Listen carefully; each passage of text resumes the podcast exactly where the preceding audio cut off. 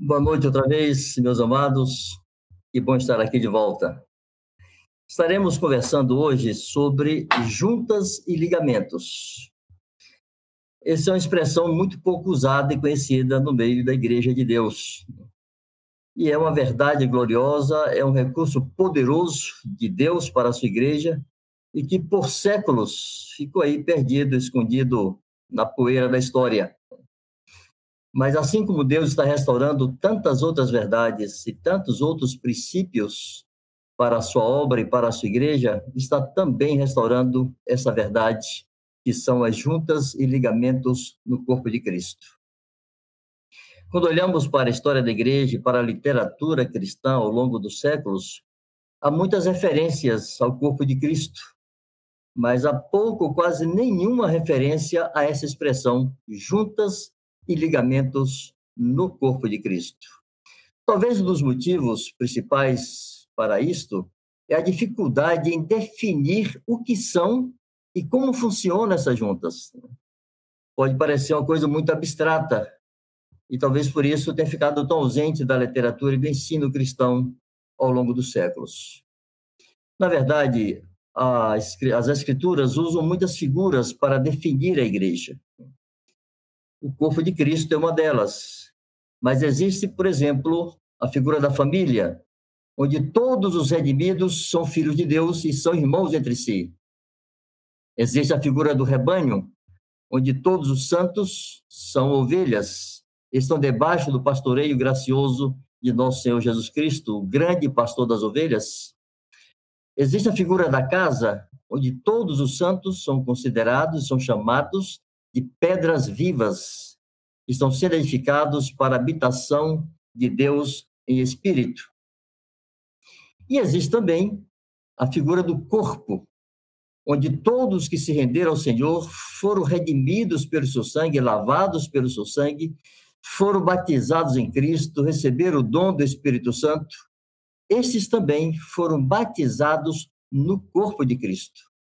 E com isto se tornaram membros desse corpo e membros uns dos outros.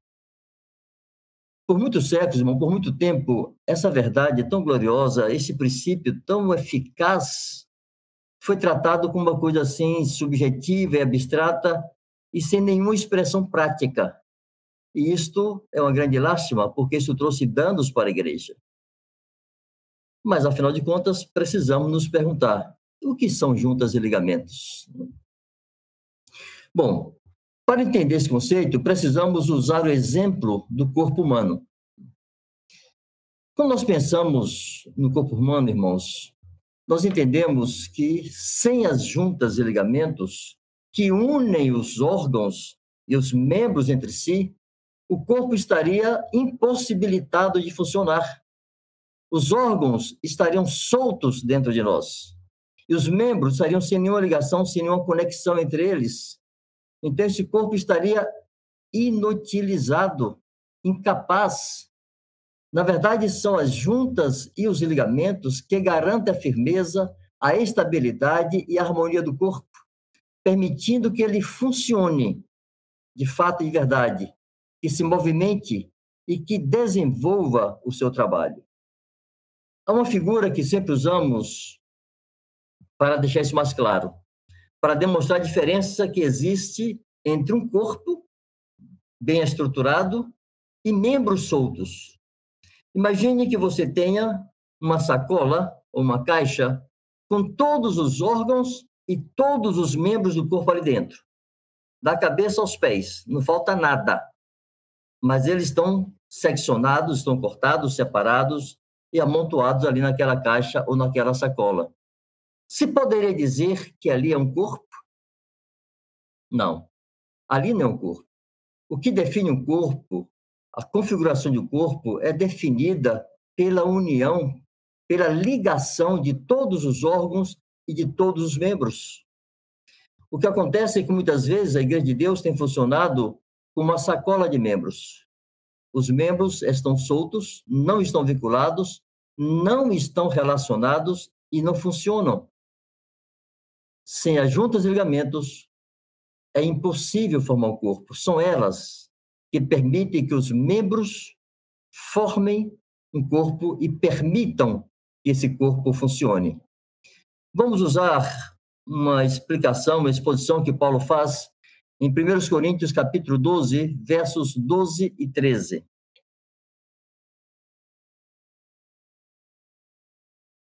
Porque assim como o corpo é um e tem muitos membros, e todos os membros, sendo muitos, constituem um só corpo, assim também com respeito a Cristo. Pois em um só Espírito, todos nós fomos batizados em um corpo, quer judeus, quer gregos, quer escravos, quer livres, e a todos nós foi dado beber de um só Espírito. Irmãos, Paulo está afirmando que todos nós fomos batizados em um corpo. Ou seja, nos tornamos participantes de um corpo, fomos enxertados em um corpo. Então, nós pertencemos a este corpo. E essa ideia de pertencer a um corpo define muito de nosso comportamento na igreja. A consciência de que pertencemos a um corpo nos rouba a independência nos rouba a liberdade de fazer o que queremos e do jeito que queremos. Falamos que quando alguém recebe o evangelho do reino em sua vida, ele não apenas perde a sua independência de Deus, mas ele perde a sua independência dos homens, porque ao ser batizado em um corpo, nós nos tornamos sujeitos a este corpo. É com essa consciência que Paulo afirma em Efésios 5:21, sujeitando-vos uns aos outros no temor de Cristo. Essa sujeição não pode ser uma coisa subjetiva, abstrata, longínqua, é algo efetivo. Quando Paulo usa a figura do corpo humano, ele está usando uma realidade natural, que é o corpo humano, para ilustrar uma realidade espiritual, que é o corpo de Cristo. Então, quando fomos batizados nesse corpo e passamos a pertencer a esse corpo, nós estamos sujeitos a ele. E essa sujeição se dá em grande medida porque os membros estão todos vinculados uns aos outros, estão ligados e não são independentes e não podem fazer o que lhe dão na telha. Interessante que é, é comum entre nós, antes de batizarmos alguém, falarmos assim para a pessoa: você sabe que a sua vida está completamente fora do padrão que Deus estabeleceu e que você está desagradando a Deus. E a pessoa que entendeu o evangelho, que se arrependeu e creu em Jesus, diz: sim, isso é verdade. Então nós falamos, e você sabe que Deus vai se meter na sua vida, Deus vai meter a mão na sua vida para corrigir as suas deficiências e conduzir você da forma que Ele quer. E a pessoa diz, sim, é verdade. E nós perguntamos, e como você acha que Deus vai fazer isto? Você acha que Deus vai mandar um anjo na sua casa, na sua cama, todos os dias, para falar com você? Não. Deus vai tocar na sua vida por meio do corpo de Cristo, que é a igreja. Você agora será um membro do corpo de Cristo, você vai ser batizado neste corpo, você vai depender deste corpo. E é este corpo que vai tocar na sua vida. Irmãos, ao longo de todo esse capítulo 12 de 1 Coríntios, a partir do verso 12 até o final, Paulo demonstra essa mútua dependência dos membros uns dos outros. Ele fala da relação de vários deles, mas há uma expressão que ele usa no verso 21 que me chama muita atenção e eu queria destacar aqui nessa conversa com vocês. Não pode os olhos dizer à mão, não precisamos de ti. Nem ainda a cabeça aos pés, não preciso de vós. Amados, todas as vezes que a Escritura usa a figura de corpo e coloca Jesus e fala da cabeça, está referindo-se a Jesus. Jesus é o cabeça da igreja, ele é a cabeça do corpo. E aqui nesse texto, Paulo está dizendo, inspirado pelo Espírito Santo, que nem a cabeça pode dizer aos pés: Não preciso de vós. Em Efésios capítulo 1, versos 22 e 23, está escrito que para que Jesus fosse cabeça sobre todas as coisas, Deus o deu à igreja, a qual é o seu corpo, a plenitude daquele que a tudo enche em todas as coisas. Jesus é o cabeça da igreja. Ele foi dado à igreja. E ele diz, está escrito, está registrado, que a cabeça não pode dizer aos pés, não preciso de vós. É impressionante a forma como Jesus quis precisar da igreja. se expressar por meio da igreja. A igreja, seu corpo, é por meio do seu corpo que ele se manifesta, que ele se expressa, que ele expressa a sua justiça, a sua verdade, a sua misericórdia, seu amor, sua bondade. A igreja torna Jesus presente no mundo. E se o cabeça não pode prescindir dos pés, que membro se atreveria a prescindir de outro? Que membro poderia dizer a qualquer outro membro: não preciso de você? Irmão, se não tivermos a compreensão clara desta realidade do corpo de Cristo, nós não saberemos nos mover com segurança e com fidelidade nas juntas e ligamentos. É compreendendo que cada membro pertence ao outro, que cada membro, todo membro pertence ao corpo de Cristo. É com essa consciência que funcionaremos em nossos relacionamentos por meio das juntas e ligamentos que pretendemos explicar logo mais adiante. Jean, por favor, 1 Coríntios 12, dos versos 24 ao 26. Depois de uma larga experiência, de uma larga explanação sobre o corpo de Cristo e dessa mútua dependência, Paulo diz. E aqui ele fala de que os membros nobres não precisam de honra, mas os, aqueles que parecem menos dignos, Deus cobriu com maior honra. E ele, ele finaliza dizendo o seguinte: Contudo, Deus coordenou o corpo, concedendo muito mais honra àquilo que menos tinha, para que não haja divisão no corpo. Pelo contrário, coopere os membros com igual cuidado em favor uns dos outros, de maneira que, se um membro sofre, todos sofrem com ele. E se um, se um deles é honrado, com ele todos se regozijam. Como seria possível isto sem que esses membros estivessem ligados por suas juntas e ligamentos? O que ocorre com muitas realidades é, cristãs evangélicas é que a igreja se reúne em, uma, em um salão, em uma grande reunião, os membros se encontram ali, se falam, se saúdam, se cumprimentam e depois vão embora. E ninguém mais sabe da vida de ninguém. Ninguém participa da vida de ninguém ao longo da semana. Como é possível em um ambiente desse, em que a igreja só se reúne de vez em quando em um grande salão, com muitos presentes, não é possível em um ambiente desse se cumprir isso que Paulo diz. Se um é honrado, todos com ele se regozijam. Se um sofre, todos sofrem com ele. É muito difícil haver essa, esse contato e essa comunicação a todo o corpo se não estamos relacionados e vinculados de maneira muito bem definida.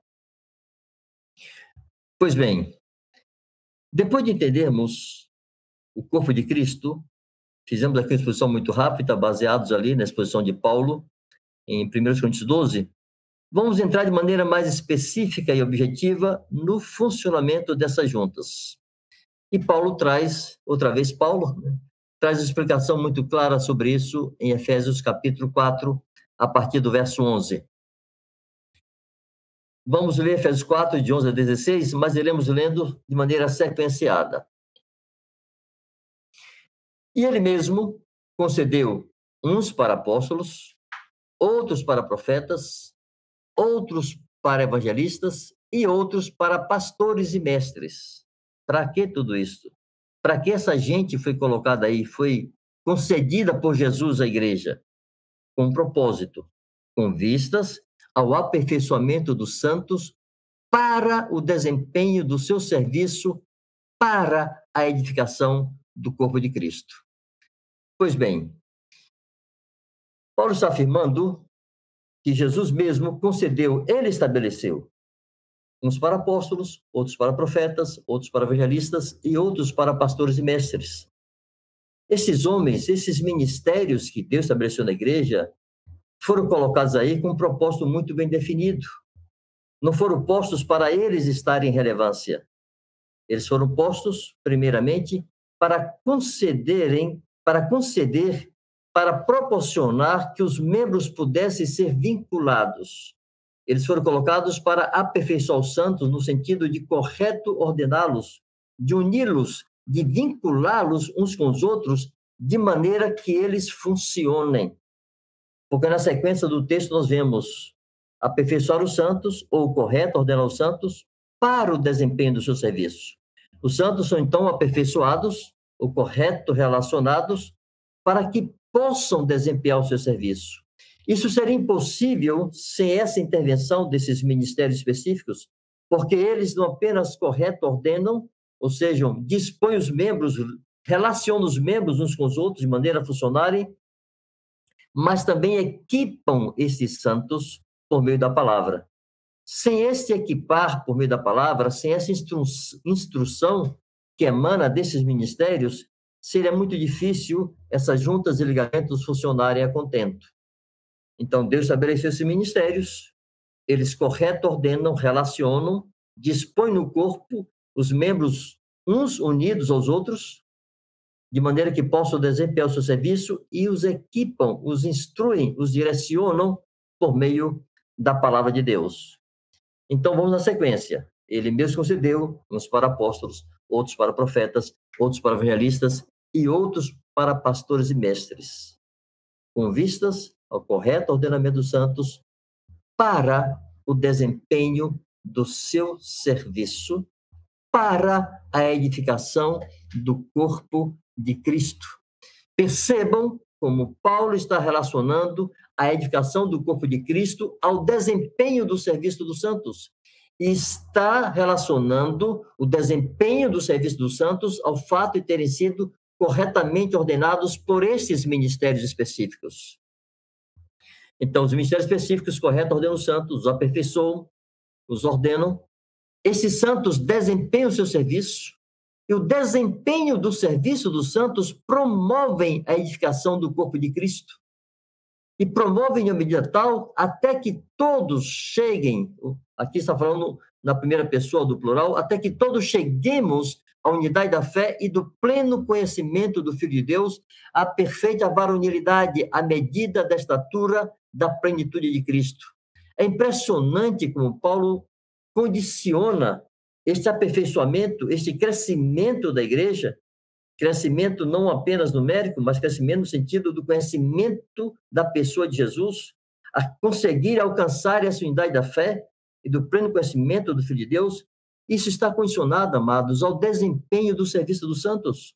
Se os santos não desempenharem seu serviço, essa estatura de valor perfeito não será atingida pela igreja. Mas os santos não conseguirão desempenhar esse serviço se não forem corretamente ordenados, se não forem vinculados em juntas e ligamentos, como veremos adiante. Se lembre que falamos que uma sacola de membros não pode produzir nada. Uma sacola de membros não é um corpo. Esses membros só se tornam, só se tornam um corpo quando são relacionados, vinculados e podem, então, em harmonia, com firmeza, desempenharem o seu serviço. E vão fazê-lo até que todos, de maneira harmônica, cheguem a essa estatura de varão perfeito. O corpo de Cristo seja aperfeiçoado nessa medida. E Paulo avança no verso 14. Efésios 4, versos 13 e 14 até que todos cheguemos à unidade da fé e do pleno conhecimento do Filho de Deus, à perfeita varonilidade, à medida da estatura da plenitude de Cristo. Isso traz o resultado. Há uma consequência direta disso. Para que não mais sejamos como meninos, agitados de um lado para outro e levados ao redor por todo vento de doutrina, pela artimanha dos homens, pela astúcia com que induzem ao erro. Irmãos, não ser arrastado por todo vento doutrina pela artimanha dos homens, não é resultado apenas de estarem todos os santos bem instruídos e com suas mentes esclarecidas. O não ser arrastado também tem a ver com estarem bem vinculados. Um corpo bem vinculado, um membro bem posto no corpo, não será facilmente arrancado. Em uma sacola de membros, qualquer um pode chegar e carregar um braço. Mas um corpo, para alguém tirar esse meu polegar, vai ter muito trabalho.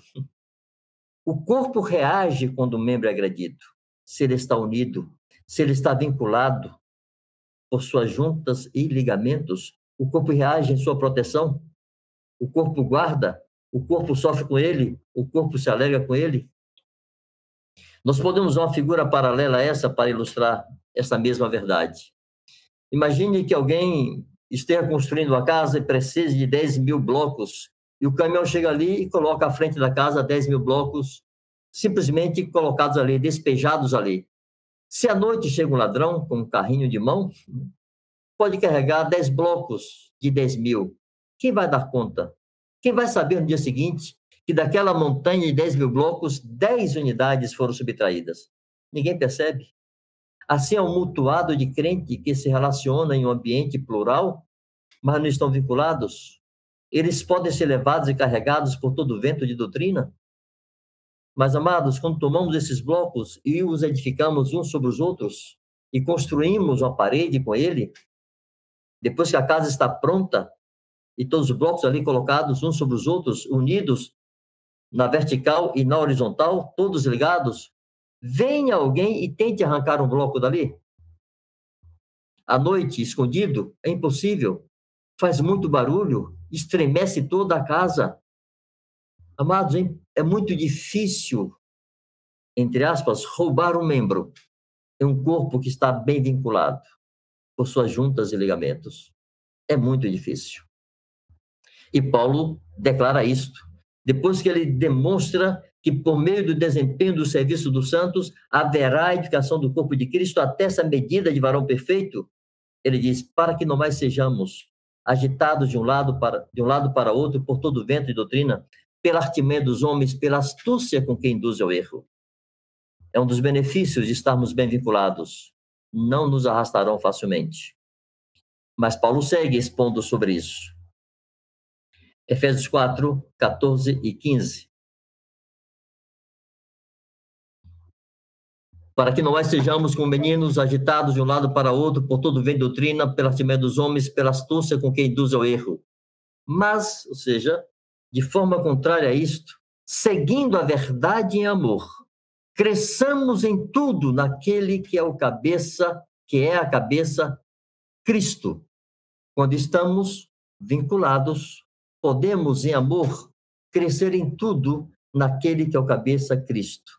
Mas como é que se dá esse crescimento? Paulo explica no verso 16. Efésios 4, versos 15 e 16.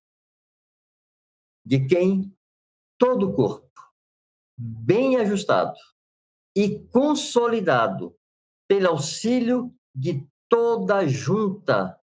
Irmãos, percebam, é todo o corpo.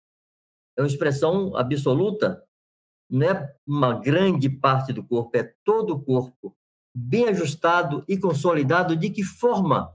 Pelo auxílio de toda a junta não de algumas juntas, não da maioria das juntas, mas de toda junta, segundo a justa cooperação de cada parte. São todas as juntas, são todas as partes, são todos os membros. Quando essa atuação conjunta e coletiva de cada parte, de todos, então se efetua o próprio aumento do corpo, efetua o seu próprio aumento para a edificação de si mesmo em amor. Amados, isso foi uma verdade tão revolucionadora para mim. Entender que o Senhor não nos deixou expostos a nossos próprios e pessoais esforços. Nós estamos vinculados, nós pertencemos a um corpo. Eu pertenço a esse corpo, eu sou da igreja, você é da igreja. Não de uma instituição, não de uma organização humana, mas de um corpo vivo, por onde flui o Espírito Santo de Deus. O Espírito Santo no corpo, amados, funciona como no corpo de Cristo, funciona como sangue no corpo humano.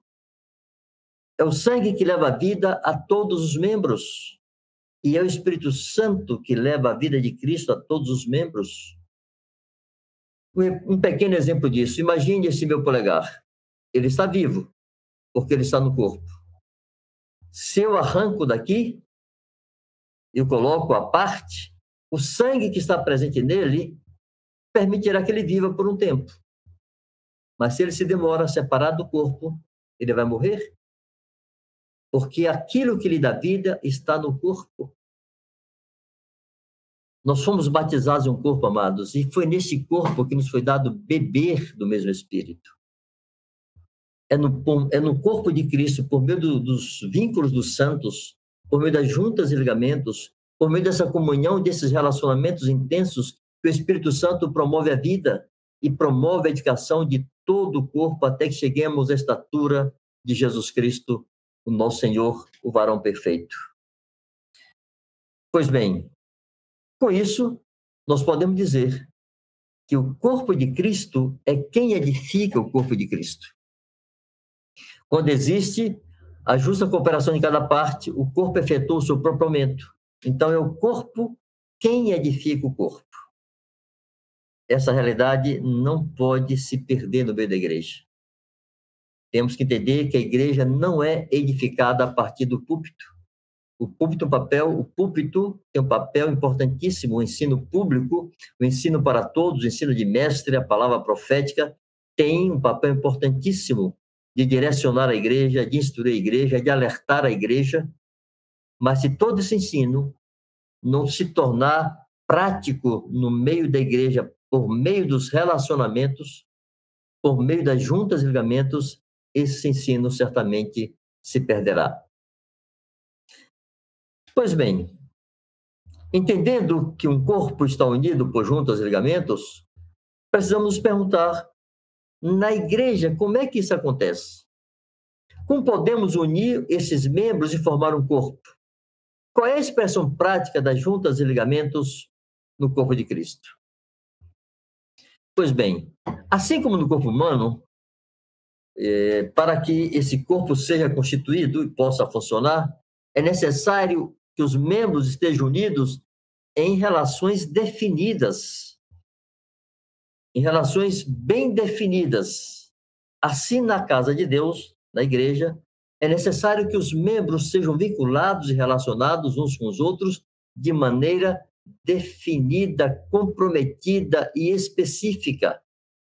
É necessário haver entre os membros, entre os membros, relações comprometidas, específicas e definidas de maneira que se constitua um corpo e possa funcionar e possa trabalhar. Podemos então dizer que juntas e ligamentos no corpo de Cristo são ligações fortes e resistentes entre os membros, ou relações fortes e resistentes que unem os membros entre si. Pois bem, que vínculos e ligações são estes? Como podemos definir isso de maneira mais clara? Amados, as Escrituras não discriminam e não normatizam esses relacionamentos. Então, já que a Escritura não normatiza, todo presbitério, seja qual for a expressão de liderança da igreja, daquela expressão de igreja, tem a obrigação de buscar formas de expressar e praticar esse princípio e essa verdade tão revolucionadora para o corpo de Cristo. Aqui entre nós, definimos, convencionamos, que essas juntas são definidas por meio dos vínculos de relacionamentos que chamamos de companheirismo e discipulado. Buscamos uma forma de garantir que todos os membros estivessem relacionados e vinculados entre si de maneira clara e de maneira definida.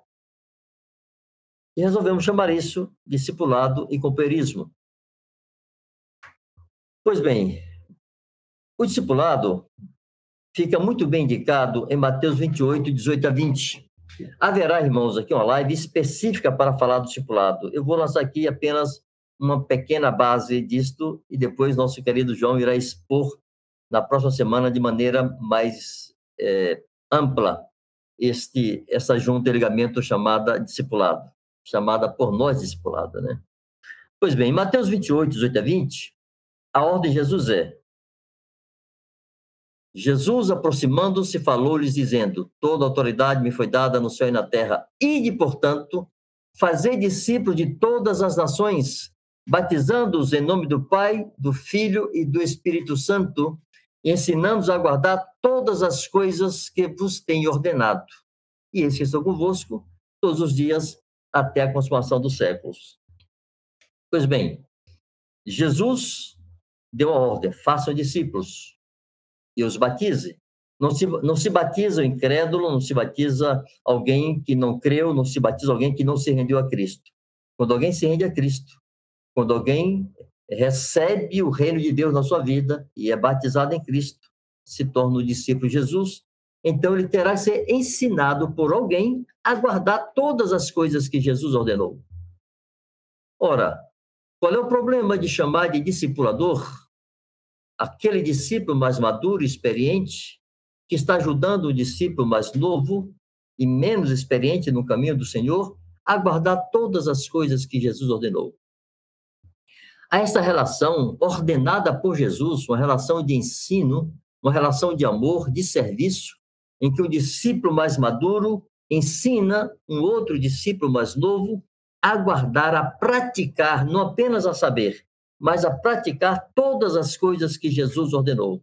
Imagine, amados, uma congregação onde todos aqueles estão vinculados, todos os discípulos estão vinculados a alguém mais maduro do que ele, que o está ensinando a guardar todos os passos, todas as coisas que Jesus ordenou começa lá desde o leite materno, como disse Pedro, né, o genuíno leite materno, para por ele irmos crescendo, até chegarmos à maturidade.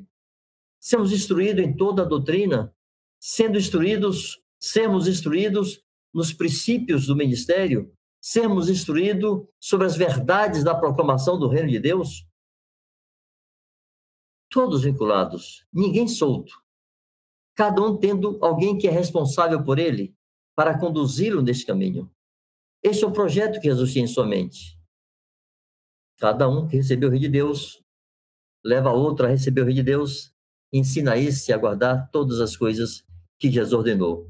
São vínculos definidos, são vínculos objetivos, são vínculos que envolvem serviço, amor e responsabilidade e compromisso. A esse vínculo nós chamamos discipulado e definimos como sendo uma forma de estabelecer uma junta e um ligamento no corpo de Cristo. Pois bem, uma outra junta, e entendemos que poderíamos definir assim, uma forma de unir o corpo, de unir os membros entre si, chamamos de companheirismo. Companheirismo na obra e no ministério.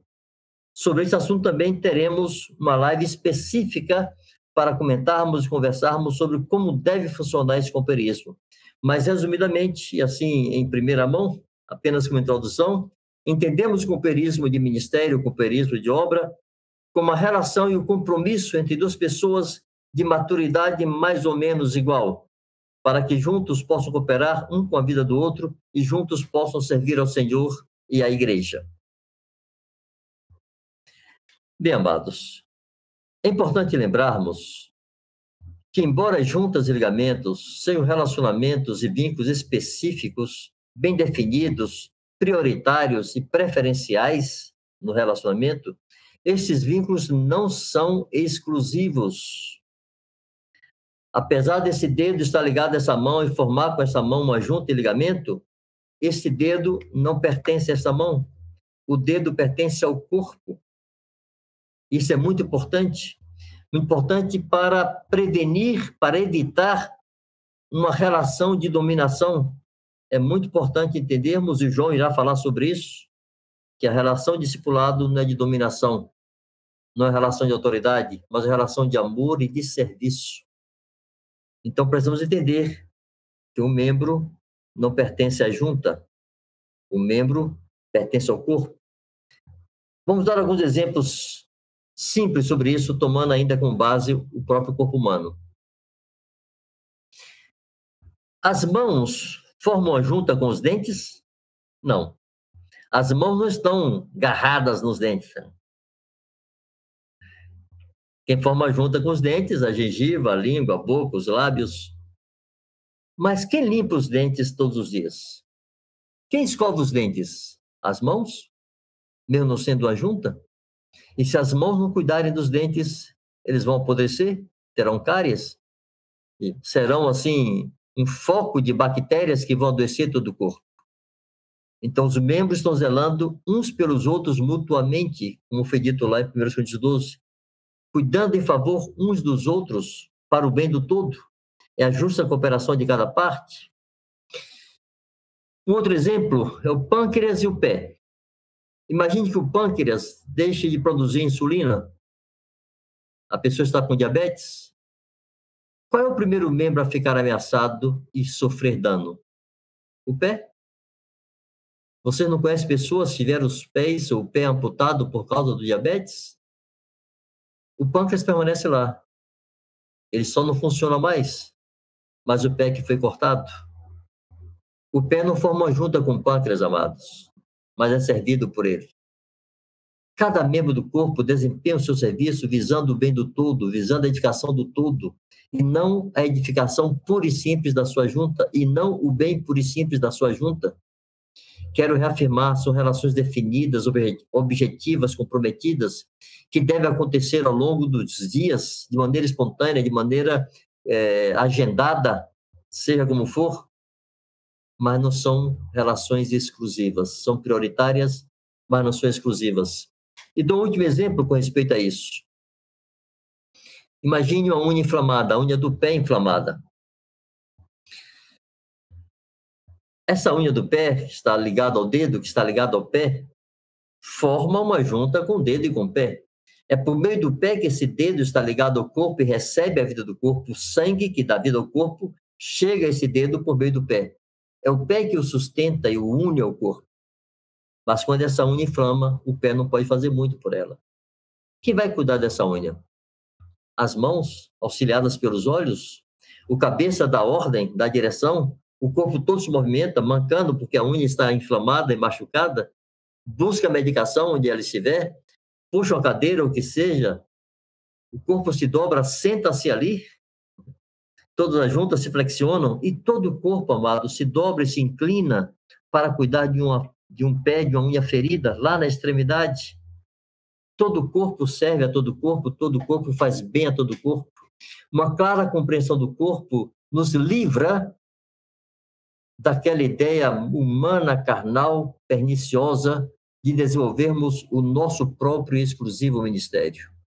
Aquele que entendeu o corpo de Cristo, aquele que entendeu as juntas e ligamentos, servirão em todos os seus relacionamentos ao corpo de Cristo. Servirão à cabeça que é Cristo. Estarão à disposição do corpo para o bem do corpo e para a glória de Deus, e não para o seu próprio benefício. Rogamos ao Senhor que nos conceda a graça de entendermos o valor e a glória de termos o corpo de Jesus, o corpo de Cristo, a igreja de Deus, totalmente vinculada, com todos os membros unidos, constituindo um corpo forte, saudável, harmonioso, que trabalha, que funciona e que produz para a glória de Deus. Bendito seja o Senhor. Nós temos aqui algumas perguntas que podem nos ajudar a fixar essas verdades. Vamos então a elas. Primeira pergunta. O que são juntas e ligamentos no corpo de Cristo e por que são tão importantes? Segunda pergunta. Por que as juntas, mesmo sendo um vínculo definido, específico, prioritário e tão importante, não devem e não podem ser exclusivas? Terceira pergunta. Você entende a importância dos ministérios específicos? Quarta pergunta. Você está bem vinculado ao corpo de Cristo por meio de juntas? E a quinta e última pergunta. Seus relacionamentos nas juntas e ligamentos está funcionando? É efetivo?